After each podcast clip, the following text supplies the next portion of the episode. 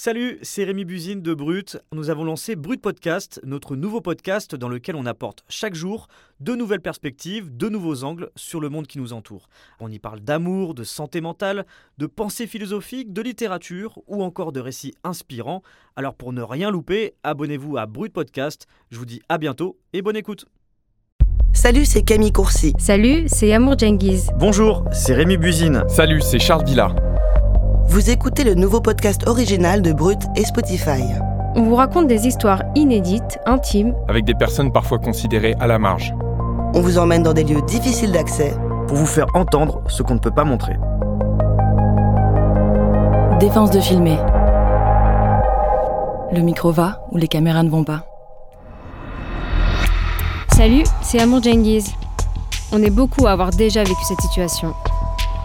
Une rame de métro ou un bus bondé et la sensation qu'un homme se colle à vous. Parfois, c'est volontaire, et ces gens-là ont un nom. Ce sont des frotteurs. Dans cet épisode de Défense de filmer, on vous fait découvrir les policiers qui les traquent.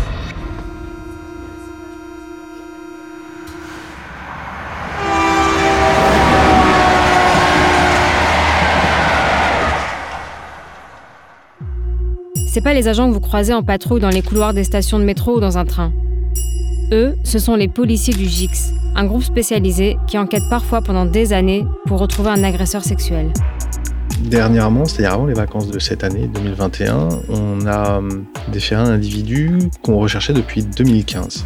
Donc il a été déféré pour sept agressions sexuelles. Euh, entre 2015 et 2021, son ADN avait été retrouvé sur quatre euh, des sept euh, agressions sexuelles, parce que c'était un frotteur, un frotteur qui allait jusqu'à l'éjaculation. Il a admis le faire tous les jours depuis qu'il est arrivé en France et on a compté que ça faisait à peu près 450 victimes. Lui, c'est le brigadier chef Quentin Quedlo. Il dirige le groupe du GIX. On dit GIX pour infraction à caractère sexuel. Jamais personne n'a pu tourner dans ses bureaux, mais pour défense de filmer, la journaliste Marion Dubreuil a réussi. Salut Marion. Salut Yamour. Du coup, où est-ce que vous êtes retrouvée bah, je suis allée dans le 18e arrondissement de Paris, au commissariat de l'Évangile. C'est à deux pas de la porte de la chapelle. C'est vraiment pas très accueillant. Hein. Il y a des grilles, des barbelés. Ça ressemble plus à un centre de rétention qu'à un commissariat. C'est ici que sont organisées les gardes à vue massives euh, après les manifestations du type euh, COP21 ou bien euh, les Gilets jaunes. C'est là aussi qu'il y a une partie de la brigade des réseaux ferrés. Oui, bonjour. Oui, bonjour, Marion Dubreuil, journaliste judiciaire. Je suis attendue auprès du GIX, le groupe des infractions à caractère sexuel. Oui, je vous ouvre, touchez pas le portail, c'est automatique. Merci. Ça fait six ans que je couvre l'actualité judiciaire. Je connais déjà les lieux, mais c'est la première fois que j'arrive avec un micro. Bonjour. Bonjour. Je vais vous demander de me présenter votre carte de presse, s'il vous plaît, et ensuite je ferai un contrôle visuel du sac. Oui, ça marche. Ça y est, c'est bon. J'ai passé les contrôles de sécurité et je me retrouve dans un long couloir. Au fond, il y a les bureaux du GIX. Je rentre, il y a une carte des transports en commun, forcément, et une citation de l'ancien patron du contre-espionnage. La police, c'est le silence et la mémoire. J'espère juste que je suis pas venue pour rien et que les policières et policiers du groupe vont accepter de me parler. GIX, bonjour. Je vais dans le bureau de Quentin, c'est le chef du groupe. Je regarde le tableau Véleda avec l'activité des dernières semaines. C'est très variable. RAS entre les 1er et 5 octobre, 4 infractions sexuelles le 6, 3 le 8 novembre. Ici, on s'occupe que des enquêtes contre X. C'est quand le suspect n'a pas été identifié. Quentin, il a déjà un dossier affilé à Walid, un des officiers de police judiciaire. Oui, Walid, euh, j'ai peut-être un flag, mais c'est urgent, c'est avant 18h. Tu peux passer, s'il te plaît? Ouais, j'arrive. Ouais. Il y a le DPGP Saint-Lazare qui vient de m'appeler. Ils prennent une plainte pour exhibition sexuelle. Euh, je te donnerai le numéro de procédure après. La plainte n'est pas terminée. Euh, la victime a pris euh, l'agresseur en photo, l'exhibitionniste en photo. Il monte à Robinson et il descendrait à d'Enfer. Par contre, c'était le 12. Et on est le 15. Donc en termes de vidéo, il va nous rester, si mes calculs sont bons, 3 heures. À peine. Je te l'ai envoyé par mail. Tu as vu toute la photo? T'as pas vu dé- le détail particulier? Non, j'ai surtout regardé le mec. Bon, il a la briguette ouverte avec le sexe qui dépasse, en érection. Donc les faits sont, enfin voilà, on n'est pas intéressé par la vidéo embarquée, mais vraiment par son lieu d'entrée, son lieu de sortie. Ok. Bah là, comme vous l'avez compris, hein, c'est des faits qui datent du vendredi 12 novembre. On est lundi 15 novembre. Euh, les enregistrements, ils sont conservés que 72 heures. Après, c'est écrasé. Ça représente beaucoup de gigas de données et du coup, on peut pas conserver ça euh, ad vitam aeternam. Donc toutes les 72 heures, les vidéos sont écrasées et puis de nouvelles vidéos s'enregistrent. Ah, donc en fait, comme tout est effacé tous les trois jours, le groupe est toujours dans l'urgence. Oui, même si Quentin et son équipe ont un avantage sur les policiers des autres services, pendant 72 heures, ils ont accès à toutes les images des caméras de la RATP, et il y en a 52 000. Ce poste de visionnage, il se trouve à l'étage. C'est là où Walid est allé immédiatement, une salle avec une dizaine d'écrans où malheureusement, bah, j'ai pas le droit de le suivre. Donc là, moi, je peux pas rentrer. Non, faut être habilité, désolé. Son objectif, c'est d'abord de retrouver la plaignante dans le flux des 4 millions de passagers parce qu'elle va forcément croiser le chemin de l'agresseur. À ce moment-là, il n'a que quelques indications, une ligne de RER, e une description et un horaire approximatif. Donc c'est pas toujours évident. Pour retrouver cette victime, comme nous n'avons pas pris la plainte, mais que la plainte a été déposée dans un commissariat ou une gendarmerie, on va leur demander d'utiliser euh, une trame de plainte qu'on a élaborée au GIX pour euh, aider nos collègues, euh, qui sont souvent des jeunes collègues sortis d'école, à les orienter pour savoir quelles sont les questions qui sont vraiment primordiales à poser. Il y en a notamment une qui est de savoir si on peut prendre en photo la victime. Parce que nous, ça va pouvoir nous aider à le retrouver beaucoup plus vite sur le réseau, plutôt qu'un signalement. Parce qu'un signalement peut correspondre à énormément d'usagers sur un quai de métro à une heure de pointe le matin. Le problème, c'est que le policier qui a pris la plainte de la victime, il a oublié de la prendre en photo. Et du coup, Walid, il galère à la retrouver. Tu peux me dire alors ce que ça donne, s'il te plaît, pour euh, la gare Saint-Lazare? Enfin, euh, non, c'était quoi? RERB, Robinson, ouais. d'Enfer Rochereau ouais, Pour le moment, rien. Rien. Ouais, euh, les victimes sont pas très précises quant à l'horaire, euh, ne savent pas exactement à quelle station ils montent, à quelle station ils descendent. J'ai l'heure à laquelle elle prend la photo, c'est 17h30. Waouh 17h30, on n'a plus qu'une demi-heure.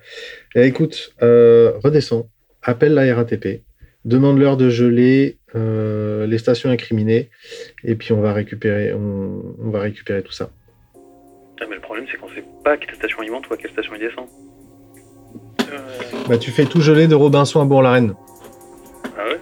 Ça fait Robinson, tu m'entends? Ouais, ouais, ouais. Ça fait Robinson, Fontenay-aux-Roses, Sceaux, Bourg-la-Reine. À ce moment-là, Quentin, il a le nez sur la carte des RER et il demande à Walid de conserver les images des caméras de quatre stations de la ligne du RERB, une demi-heure de rush à regarder avec une vingtaine d'angles différents pour être sûr de ne pas louper l'agresseur. Là en plus, il a sa photo, c'est pas toujours le cas et ça peut être n'importe qui. On a affaire à des auteurs d'infractions qui sont de, toute origine, de tout type, de tout âge. On n'a pas un profil type d'agresseur sexuel. Hein. C'est de 12 à 85 ans. Euh, vous avez des mineurs isolés, euh, vous avez des ingénieurs informaticiens, des pompiers, des agents des impôts. On a affaire à des gens lambda. Ces personnes-là, quand elles rentrent dans le réseau, elles savent pas qu'elles vont commettre une exhibition sexuelle ou, une agression sexuelle. Donc euh, elles rentrent dans le réseau par l'entrée euh, par laquelle euh, elles rentreraient d'habitude. Donc c'est soit proche du lieu de domicile, soit proche du lieu de travail ou d'un lieu euh, qu'elles fréquentent habituellement. Nous, ça nous permet de faire des enquêtes de voisinage avec ce qu'on appelle chez nous dans notre jargon un échantillonnage. Euh, c'est-à-dire plusieurs euh, captures d'écran qui sont faites grâce aux vidéos de la RATP qui présentent euh, l'auteur des faits sous plusieurs angles. Et peut-être aussi des détails de sa tenue vestimentaire, son sac à dos, des chaussures particulières. S'il les porte tous les jours, bah, ça sera le détail qui nous permettra de pouvoir l'interpeller sur un dispositif de surveillance. En gros, quand je l'écoute, le point commun entre tous ces agresseurs, c'est que ce sont tous des hommes en fait. Ouais, Quentin, ça fait cinq ans qu'il dirige ce groupe, et en cinq ans, il n'a vu passer qu'une plainte qui visait une femme, et c'était un peu vaseux. En revanche, côté mec, dans n'importe quel dossier, et même les plus tordus, c'est vraiment, vraiment monsieur tout le monde. Alors, à la base, c'est une plainte pour une jeune femme qui explique qu'un homme l'a abordée dans une station de métro en lui disant Vous avez une tache sur votre pantalon, attendez, je vais vous essuyer. Il sort un mouchoir, il lui essuie, donc elle a une tache sur les fesses, du coup, il lui essuie les fesses. Elle essaye de le repousser, mais il insiste. Et du coup, elle dépose plainte pour agression sexuelle. Et euh, on se rend compte qu'en fait, c'est pas du tout du sperme qu'elle a sur son pantalon. On a réussi à identifier ses habitudes de, déplacement et on a réussi à l'interpeller comme ça. Et il a reconnu une partie des faits. Mais il nous a bien confirmé qu'il prenait euh, des petites bouteilles de yob dans le réfrigérateur familial, celles qui étaient destinées à ses enfants, et qu'il les utilisait pour ça. Anne, c'est une des OPJ du groupe et pour elle, aucun dossier se ressemble. On a vu des jeunes hommes en couple euh, sur le point d'avoir un bébé, voire un jeune homme fiancé à une femme magnifique. Et pourtant, euh, euh, c'est vraiment un domaine où on n'a pas de. On peut exclure personne, en fait. Et ça, ça vous a marqué au fur et à mesure de votre euh, Ça, ça m'a marqué. Et puis, ça m'a intéressé parce que dans beaucoup de domaines où on retrouve quand même toujours les mêmes types de personnes, dans un quartier particulier, vous aurez quand même une délinquance qui est assez ciblée. Euh, sur certains types de, de vols, par exemple, vous aurez toujours le même type d'auteur, alors que là, par contre, on a vraiment de tout. Et, et c'est intéressant. Ça change les interrogatoires? Oui, beaucoup, parce qu'on n'interroge pas de la même façon euh, un type qui sort d'hôpital psychiatrique et, quelqu'un qui a de l'éducation ou un, un, consommateur de crack euh, ou un ingénieur. Enfin, c'est très différent. Et quand il s'agit d'un viol, c'est rarement un face-à-face entre un enquêteur et le suspect. Ils sont plusieurs policiers à se relayer, mais Quentin, il commence toujours une garde à vue de la même manière et tout le groupe suit la même trame de questions qu'il a écrit. Alors, euh, je vais poser des questions qui ont trait à sa vie, des questions où il n'aura pas forcément euh, l'envie ou le besoin de mentir. Donc, sur euh, sa profession, sur la parité au sein de son entreprise, sur ses qualifications, est-ce qu'il est inscrit à une agence Pôle emploi en particulier, qu'est-ce qu'il fait de ses temps libres, euh, s'il a un compte Facebook. Moi, ça me permet de voir à peu près comment il répond, comment il réagit à mes questions. Et quand je lui pose une question gênante, euh, bah, ça se voit tout de suite en fait. Euh, euh, la personne euh, regarde ses pieds, regarde dans l'air, se gratte le nez, commence à gigoter sur sa chaise. Puis là, on sait qu'on peut appuyer un petit peu, euh, un petit peu ou pas. Et moi, je pousse mes questions jusqu'à l'ordre de l'intime sur euh, comment ça se passe avec la compagne, quel âge il a eu son premier rapport sexuel, est-ce qu'il est satisfait de la fréquence de ses rapports sexuels actuellement, est-ce qu'il a déjà trompé sa compagne.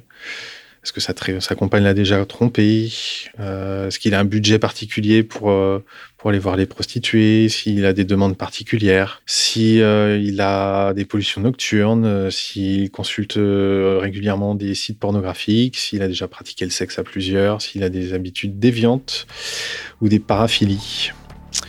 Voilà. Tout ça, c'est des questions qui peuvent gêner.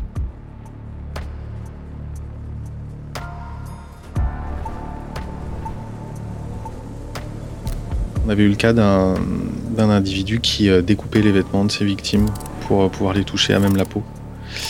Et il utilisait des petits, ciseaux et euh, il faisait ça toujours dans les transports en commun bondés et surtout dans des endroits qui étaient loin de son lieu de domicile pour essayer de, se cacher et de ne pas être retrouvé en fait. Et il a dû faire sept victimes avant qu'on puisse le retrouver. On a eu un individu qui qui euh, mettait des fessées. Voilà, lui, euh, c'était euh, son mode opératoire. Il arrivait dans un couloir de métro et en arrivant derrière une femme, il lui mettait une fessée. C'est peut-être inquiétant ce que je vais vous dire, mais cet individu n'a pas été identifié comme présent. C'est souvent plus simple d'obtenir une identification avec des preuves matérielles, comme le sperme par exemple, parce que la police scientifique va pouvoir en extraire un ADN, et c'est pour ça que les policiers du VIX y font hyper attention au scellé. Ça, c'est celle qu'on va prendre, c'est celle dont je t'ai parlé, la BRF 211066. Ouais, c'est un frotteur avec éjaculation, c'est ça Ouais. Aurélie était de permanence ce week-end. Elle a récupéré un manteau d'une victime souillé de sperme qu'elle a mis dans une enveloppe craft en attendant d'être envoyée au labo. Elle monte à Gare du Nord. C'est blindé. Elle dit il euh, y a tellement de monde qu'en gros, elle fait passer tout le monde. Elle monte la dernière. Et malgré ça, juste avant la fermeture des portes, il y a un mec qui se rajoute quand même derrière elle. Donc euh, en gros, ils sont comme ça. euh, et le mec compte les portes et elle juste devant. Et elle dit qu'elle sent des va-et-vient. mais bon, c'est plein, donc voilà. Lui descend à Châtelet.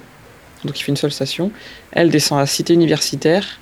Et en fait, après, euh, plus tard, bah, elle se rend compte euh, bah, que c'est mouillé. Que, voilà. Ok, RERB. Elle dit qu'elle en a sur son manteau, sur ses collants jusqu'à ses bottes. Donc je l'ai appelée elle aussi, euh, parce que dedans elle dit aussi, comme elle parle de ses collants, et qu'il y, a- qu'il y a aussi dessus, et elle dit euh, Je les ai pas, je les ai laissés au boulot de mon conjoint, mais euh, en gros je suis d'accord pour vous les remettre. Donc je l'ai appelée, j'ai dit Vous les avez laissés comment, où, tout ça. Et elle m'a dit Je les ai mis dans une corbeille, donc évidemment ça serait une corbeille euh, un peu à papier comme ça, ouais. Tu peux l'appeler là, tout de suite. Ouais. Tu lui demandes de prendre une enveloppe en papier, Ouais. vierge, jamais utilisée, et que c'est elle qui manipule son collant. Et les mouchoirs, personne d'autre, Ouais. avant que ça parte à la poubelle. Et qu'elle le ferme, et on verra euh, à quel moment on aura le temps d'aller récupérer tout ça. Non, ce qui est bien déjà, c'est 14. qu'on a, ce, c'est qu'on a celui-là de scellé. On va Ouais. déjà analyser celui-là Ouais. et voir ce que ça donne. Ça va faire 5 ans que Quentin travaille au sein de cette unité à part. Est-ce qu'il a vu depuis 2017 un effet MeToo? Oui, Quentin estime aujourd'hui qu'il y a deux fois plus de plaintes, et même s'il n'y a pas de stats officielles, j'ai tendance à me fier à lui. Tu as pu t'en rendre compte, il est très rigoureux, et il a accès tous les jours à l'ensemble des plaintes qui sont déposées en Ile-de-France. On a beaucoup parlé de frotteurs, mais c'est quand même une dizaine de viols chaque année dans les réseaux ferrés d'Île-de-France. Le risque euh, le plus sérieux pour moi, c'est d'être tout seul ou toute seule, plutôt dans une rame de métro, avec un individu qui sera le futur agresseur ou le futur violeur et qui est vraiment personne. Je, moi, si j'avais un conseil à donner, d'ailleurs, c'est celui que je donne à, à toutes les personnes qui prennent le métro autour de moi, toutes les femmes en tout cas, ma fille en premier, c'est de monter toujours dans une rame où il y a du monde, ou alors derrière le conducteur. Je sais pas si je peux donner ce genre de conseils euh, au micro en tout cas, mais là c'est c'est pas le policier qui parle, c'est le papa. Donc euh, Mais le, le papa, il est nourri euh, du travail euh, de policier. Et j'imagine que vous, quand vous empruntez le métro, vous l'empruntez pas comme n'importe qui? non.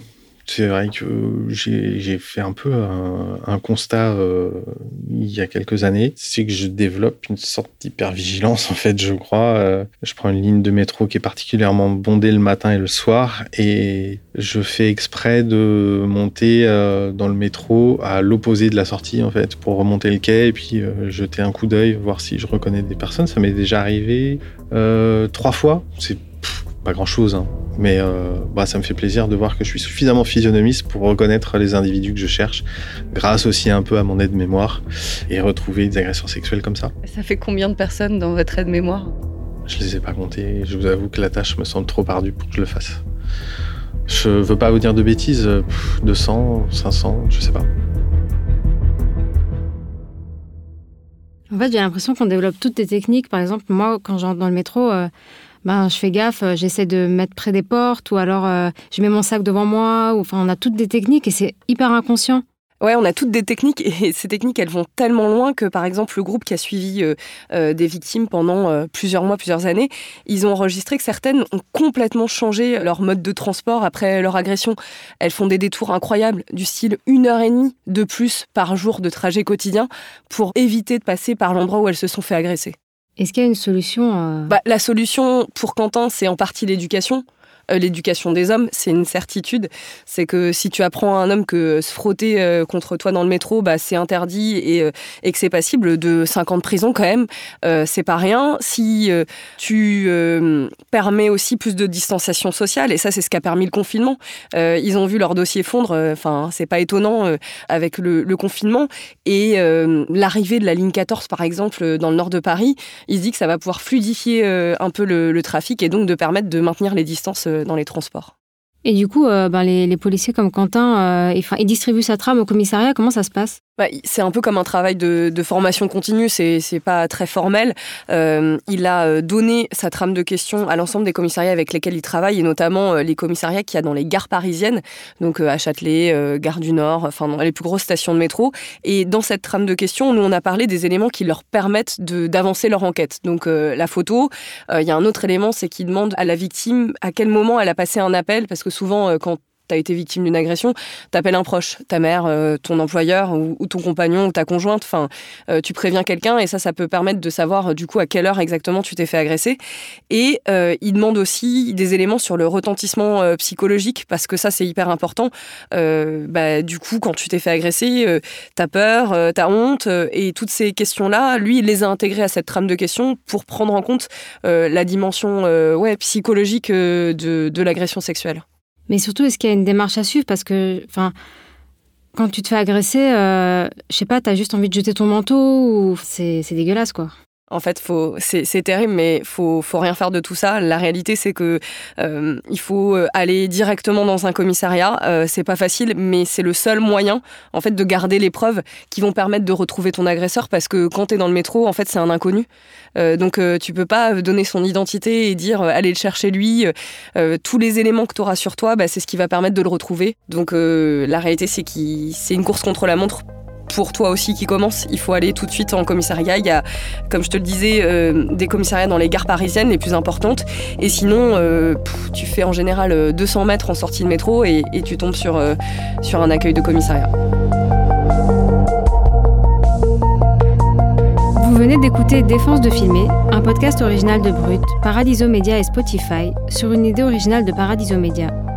Merci à Sinamir, rédacteur en chef, Anne-Cécile Kiri, productrice, Laurie Norman et Annabelle Mora à la coordination éditoriale, Théo Albaric à l'enregistrement, Thomas Louba, réalisateur et mixeur, Benoît Dunègre, directeur des productions, Oriane Bettoni et Amy Faconi à la production, Laurent Lucas, Mathias Silion, Louis Daboussi et Lorenzo Benedetti à la direction éditoriale. À bientôt pour un nouvel épisode.